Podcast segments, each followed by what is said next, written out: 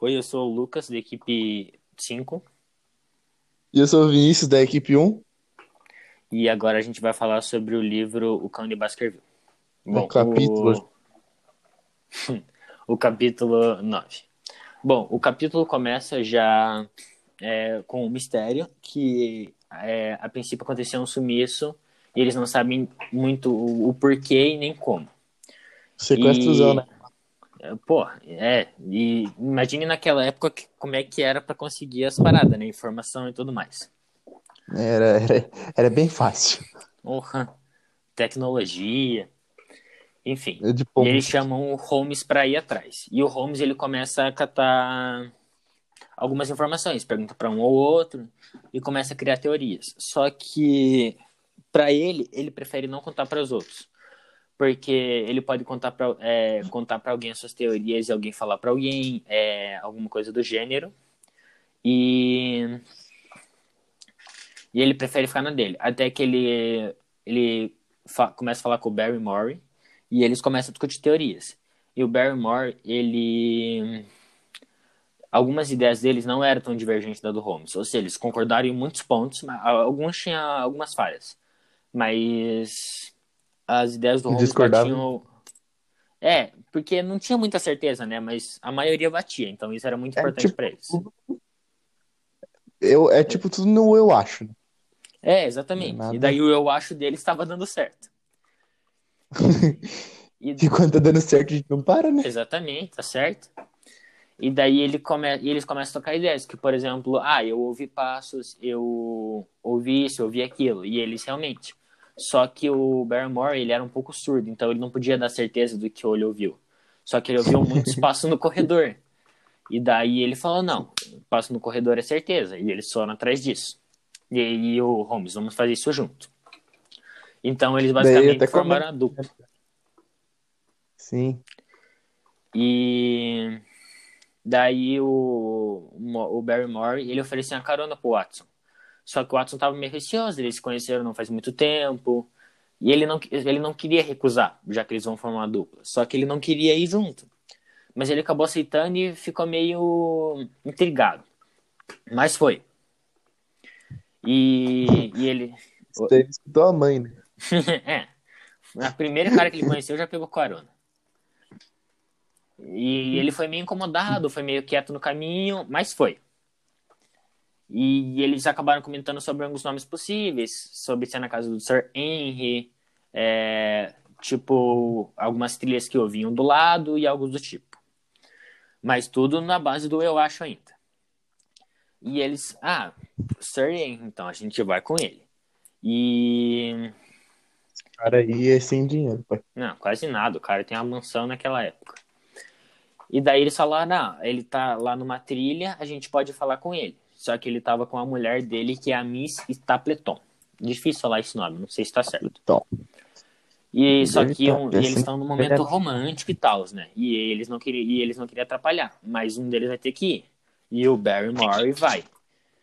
E ele vai, só que o Sir Henry, ele se junta, dá um abraço forte na esposa pra não para que eles não atrapalhem, porque ele achou que era algo sério.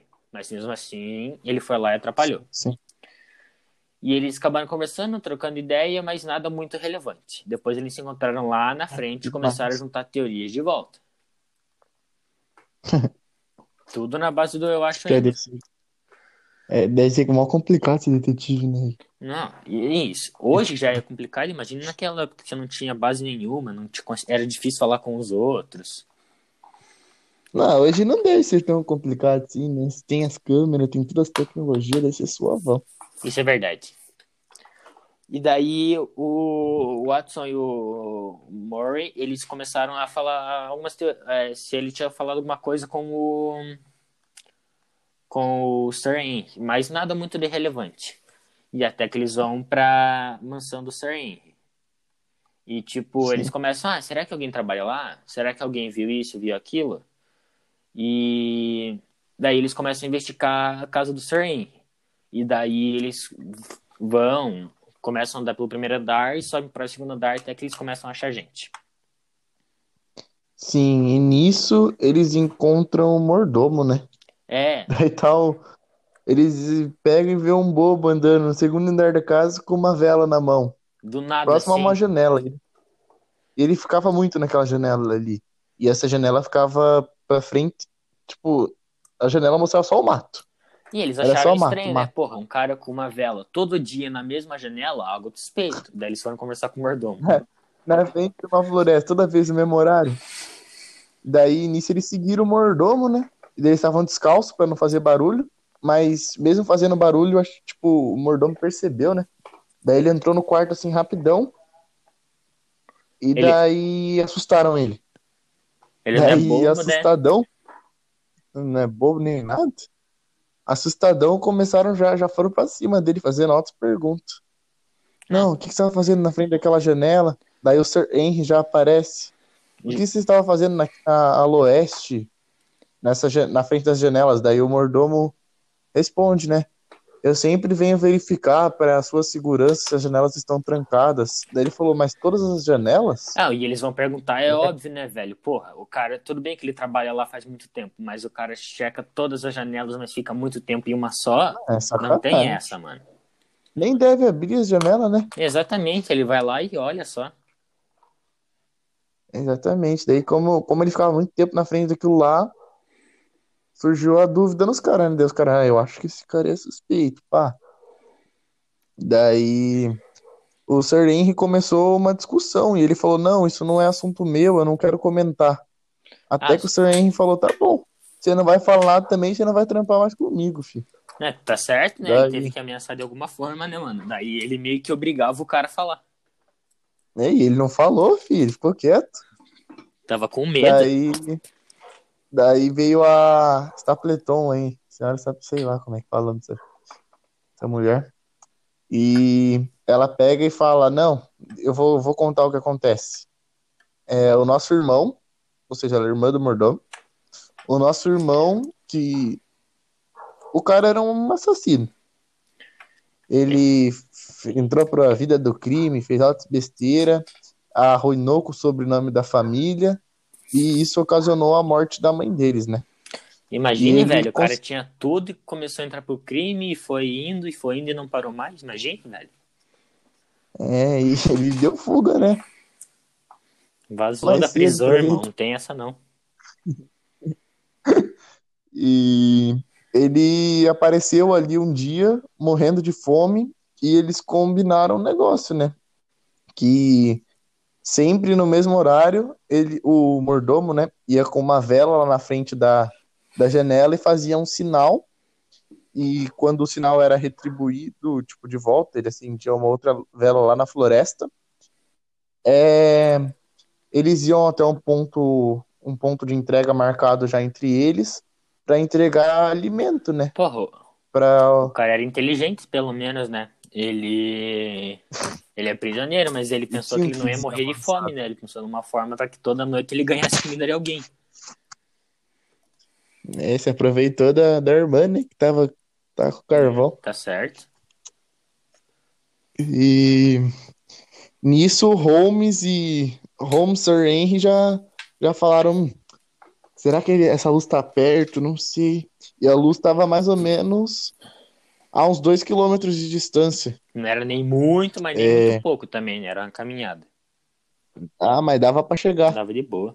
E daí eles pegaram, colocaram as botas e foram. Pegaram uns rifles pá, e foram para trás. É, daí eles falam que iam derrubando folha quando ia passando pá, e se esconderam atrás da pedra. E viram que, que essa luz estava entre duas pedras.